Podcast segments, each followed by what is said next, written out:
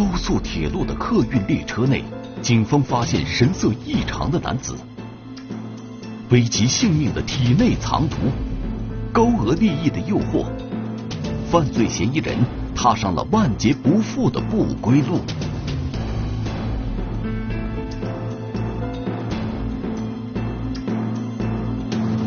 异样乘客，天网栏目即将播出。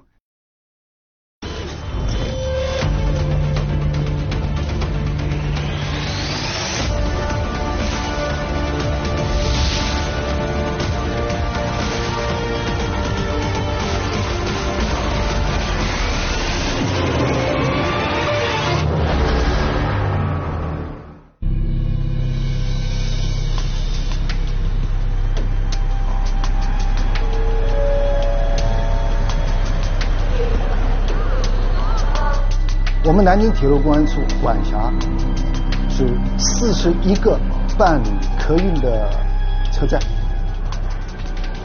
我们支撑的旅客列车有一百七十八对，我们承担的线路是两千余公里，在我们南京公安处管辖的站车线，每天常态的客流是二十余万。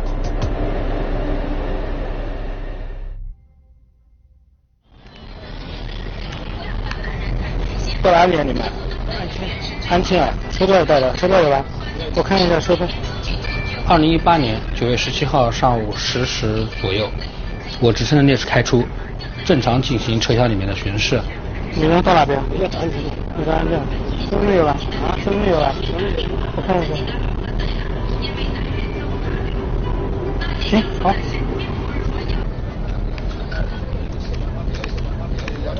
睡觉的手机收起来，别到时候搞丢了啊。然后那天巡视的时候，嗯，就看见连接处站了一个男性的旅客，然后过去的时候呢，就是看了他一眼，没太在意。然后回头的时候过来的时候再看他一眼的时候，他就有点微微的转身躲着我的那个意思。然后我就想对他进行一下询问和检查。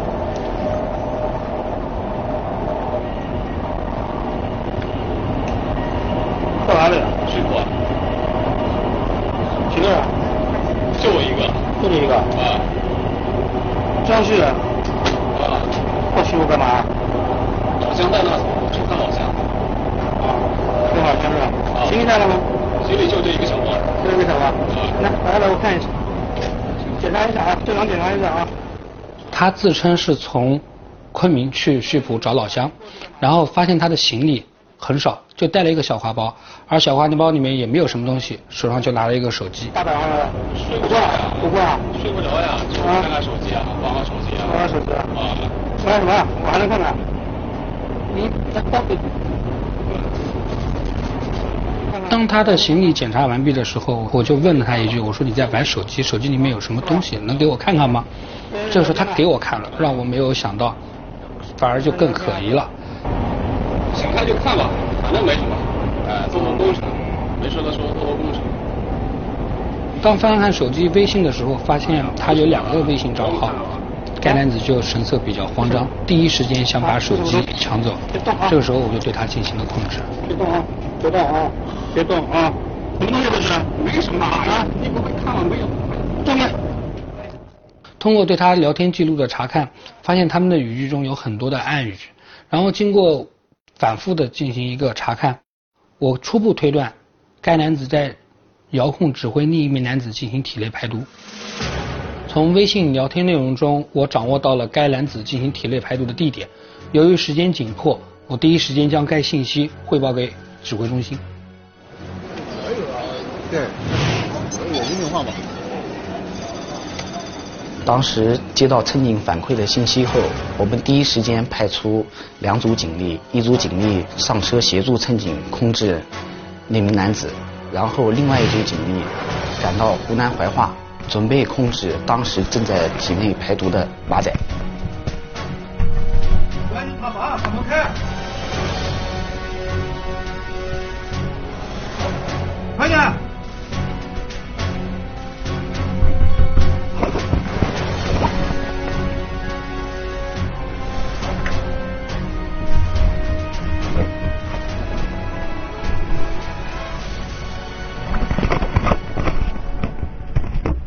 冯某呢是比较懵的因为在他看来他的这个包括他的上家丁某和他交代就是不可能有警察能查到他。我们亮明身份之后，我们也是直奔主题，就立刻去锁定，就是说问他毒品在哪里，他是拒不交代。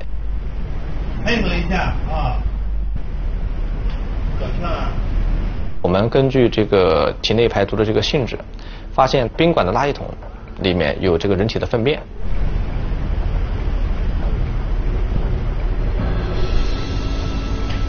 这是什么？这是什么？再一步进行寻找，在电视机柜子下面，就是发现了这个已经被他排出体外的，甚至包装好的这个毒品。我是西部公安局的啊，协助这个铁路派出所这边搞案子。这毒品是从哪里带过来的？缅甸。缅甸。嗯，带了多少？一共带了多少？六十个。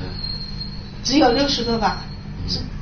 因为是这样的，你这个过来几天了？时间？早上到现在吗？早上你从吞下去到现在，你是什么时间吞下去的？有一天来了，二十四小时。已经二十四小时了，是吧？你这里你数一下，看一下这有多少个？二十八个。二十八个，你体内就只有六十个，这是什么了？我不知道。啊？我不知道。你怎么不知道了？他叫我吞这个，我怎么知道里面补的是什么？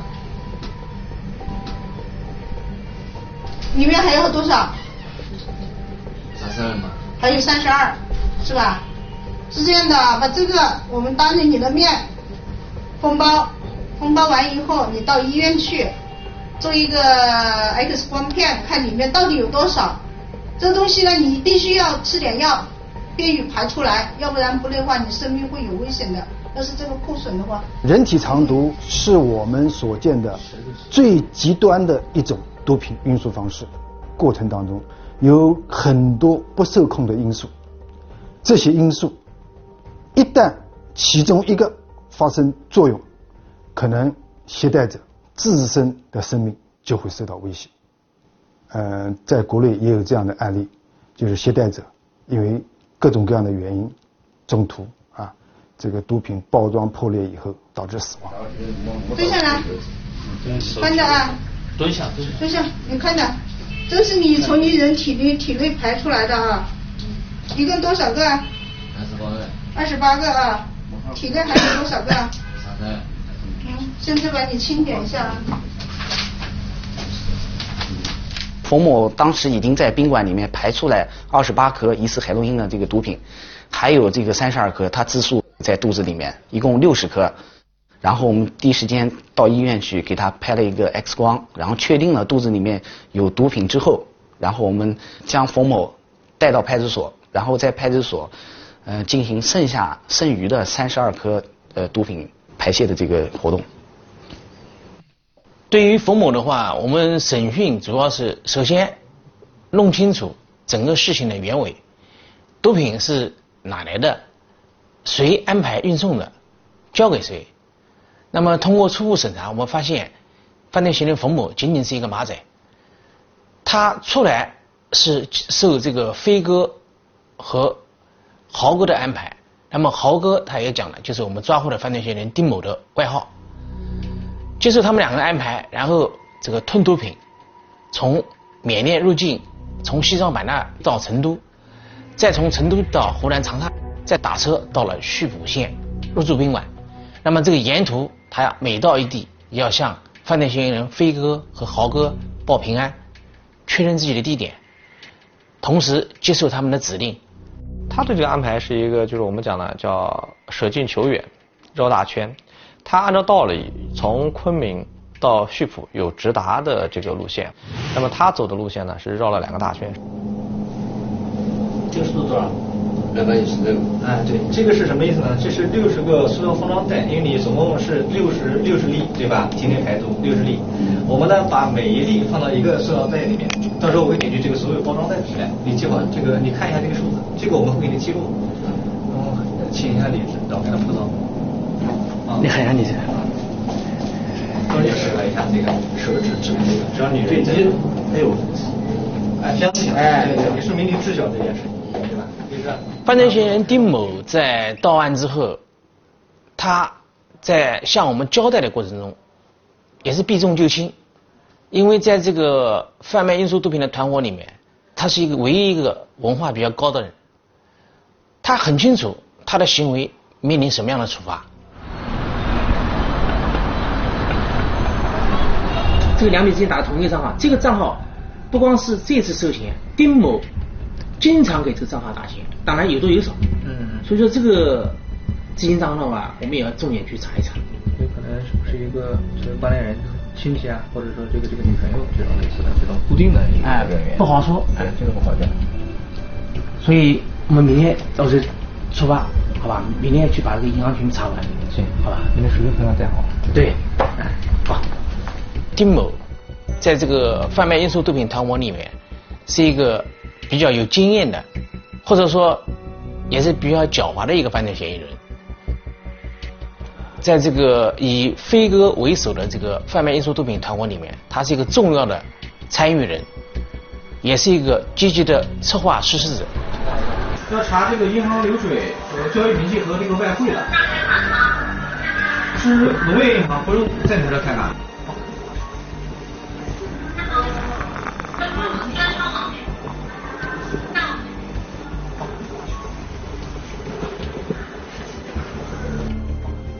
我们现在可能说更多的是依靠这个信息化版，那么我们对他的关系人、对他的轨迹、对他的一些东西进行一个关联。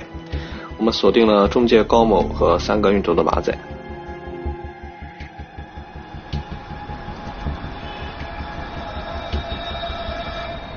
这个呢，就是我们目前在侦的这个九幺七运输毒品案这个关系网图。最上级就是我们的这个老板叫飞哥，那么现在这个人的身份已经有了，是组织在境外组织贩毒的这个头目，马仔管理员豪哥目前已经被我们抓获，马仔中介高某，剩下来已知的几个确定身份的马仔冯某、李某和马某，上述几个人就目前构成了我们这个整个的一个贩毒网络，层级比较清晰。高某是否是单纯的就是介介绍人员来参与运输？是否还有其他的使命或者其他这个任务在？高某的话，可能不单纯的是一个中介线的问题。这个高某参不参与带毒啊？目前的一些一些线索指向，他是不参与，是仅仅是一个就是中介这么一个什么。属于就是马仔的招录者。对这些所谓的账户也好和这个手机号码也好，不一定能够一一对应到人。有些人可能会使用两到三个账户，因为这些人都会使用所谓的这个马甲，就是对自己进行一定的伪装。我们先根据这个脉络开展调查，反正在调查过程中，我们把这个存在的可能性，包括遇到的新问题，及时把它补充进去。那光看这个审讯这一块儿，不看不太好看的，因为现在盯实际上这种案子啊，体内藏毒的案子，应该在我们公安处近年非常罕见。在我的印象中，好像是还是首起，而且是涉及到可能是在境外遥控指挥，手段呢也应该讲也是非常的隐蔽。我想从我们这个来说，对这起案子我们一定要高度重视。这个一次跨境抓，我们抓捕小组的人选一定要优中选优。我们主要采取了以下的这种方式：第一，就是牢固树立大要案件逼迫的信念；第二，就是迅速组成了专案组，专门负责该起案件的查处，由我们公安处的处长、分管行政的副处长担任总指挥。第三，我们在全处范围内抽调了精兵强将，分布各地，开展相应的工作。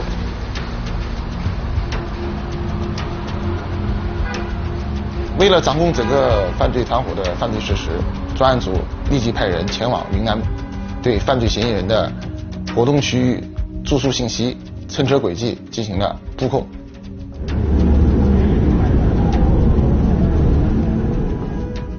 这个侦查员到了云南之后，在云南铁路警方的配合下，根据我们已有的线索，做了进一步的研判和分析，同时这个联系的云南的相关的地方警方，因为我们发现，在我们这个案件侦查过程中，由于这个主犯犯罪嫌疑人这个飞哥没到案，那么这个贩卖运输毒品的团伙呢，仍然在这个从缅甸向境内这个运输毒品。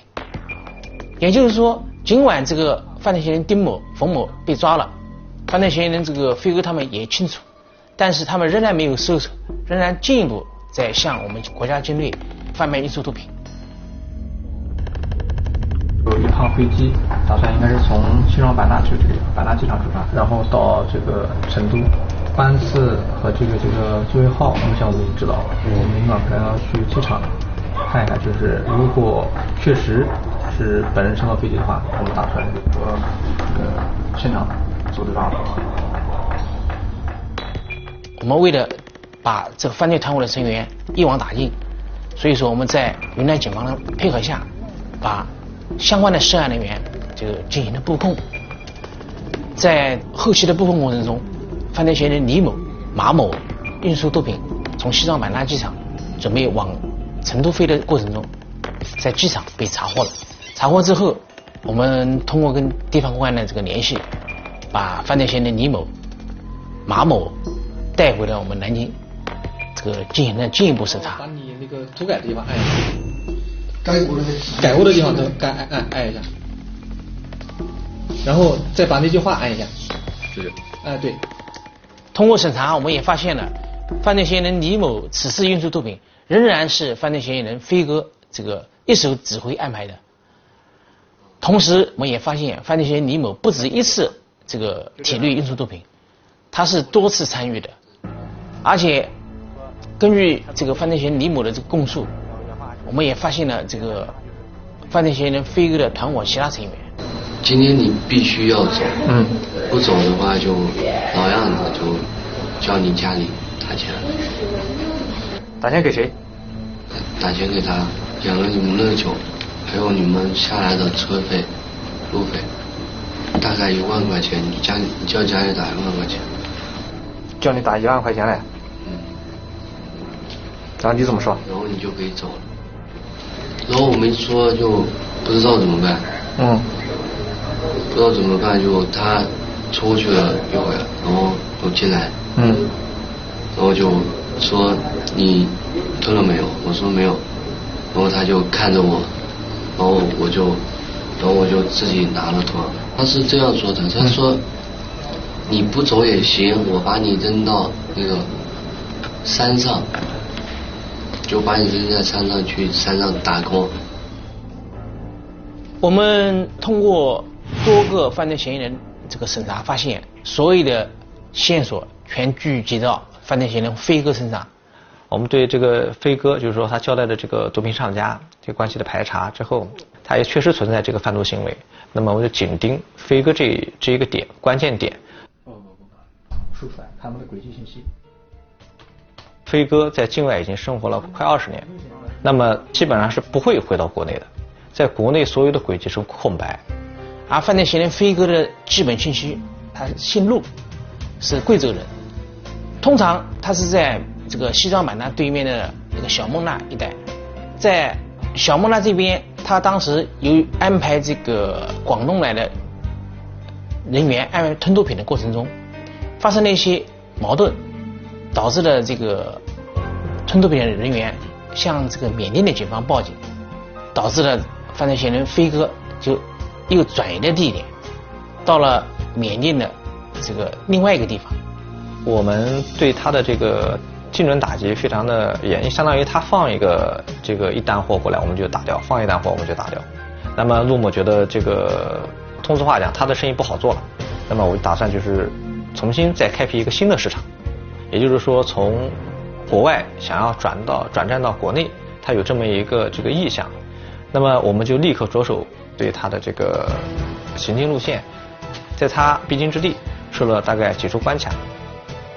他们在这个非法入境之后，在过边检这个关口的时候，被我们这个布控的武警查获。没有了吗？这个是不是你的？这一个，三个，手表呢？有没有手表？手表有啊，在哪边？他们放进去了，他给我拍进去的。昨天放进去了是吧？嗯。三部电话中哪一部是你的？哦，其他没有了。没有。你确定好了？啊，确定好了。哪部电话是你的？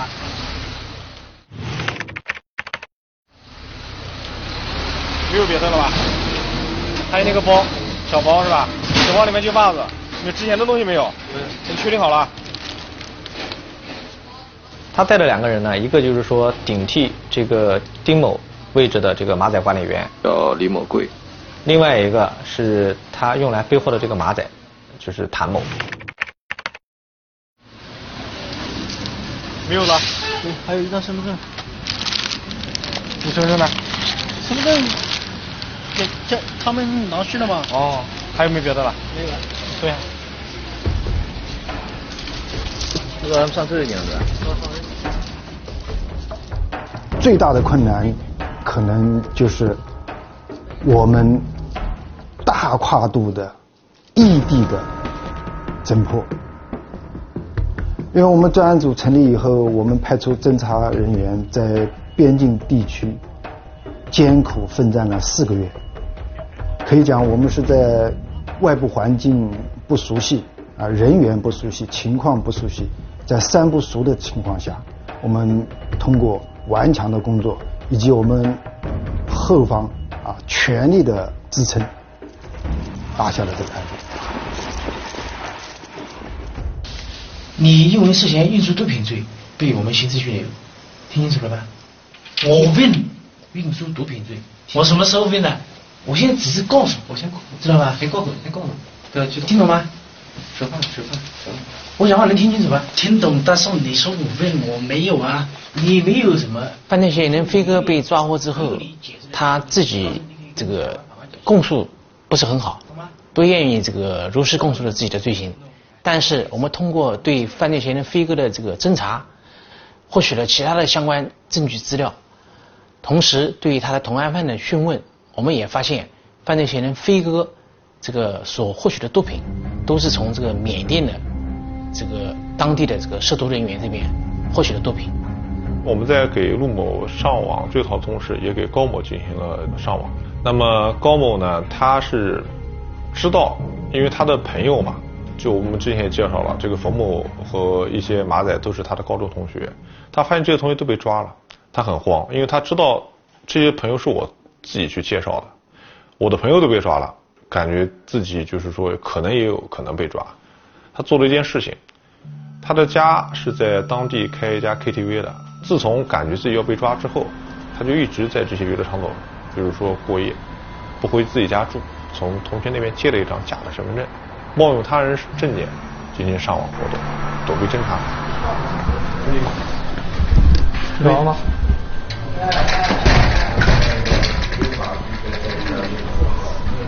不用这忙，我自己去看。这在什么地方？就这里过去不是有个走廊吗？啊走廊后面就是一个通道。你没有包间吗？嗯，也在后面走廊。百密一疏嘛。高某呢，他是一个平时喜欢玩游戏的人，跟这娱乐场所比较熟悉。后来我们就在他经常活动一个网吧附近组织蹲守，在网吧的这个就是座位上面将他抓获了。行走安全牌，在站台您走时请不要看手机，经过地道下楼。这个是那个呃，你妈妈给你写的那个信，一封信，一封信。你把那个，一会儿把那个手铐给他打开，一会儿给他看一下。啊好。嗯，好吧。啊，你把手铐给他打开。当时犯罪嫌疑人高某也是想通过自己的身体来吞食毒品、运输毒品，但是呢，由于他这个身体不适应这种吞食毒品的这个方式，所以说犯罪嫌疑人这个飞哥就跟他讲了，你可以介绍点小伙伴，我到时候给你报酬。那么犯罪嫌疑人高某就介绍了这个犯罪嫌疑人冯某，包括犯罪嫌疑人马某参与了这个运输毒品。二零一九年二月十七日，随着最后一名犯罪嫌疑人高某落网，八名犯罪嫌疑人全部抓获归案。毒品，它涉及到违法犯罪行为，不管你是吸毒，还是运毒，还是贩毒，你都涉及到面临着法律的严惩。所以呢，我们还是号召一定要洁身自好，远离毒品，远离毒品犯罪。同时呢，我们也呼吁我们广大的人民群众。一旦发现与毒品违法犯罪相关的这些情况和信息，及时和陆地公安机关举报。